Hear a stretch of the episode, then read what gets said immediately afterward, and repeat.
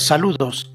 Vamos a hacer un audio acerca del símbolo menor que, mayor que, para que sea visualizado por nuestros niños.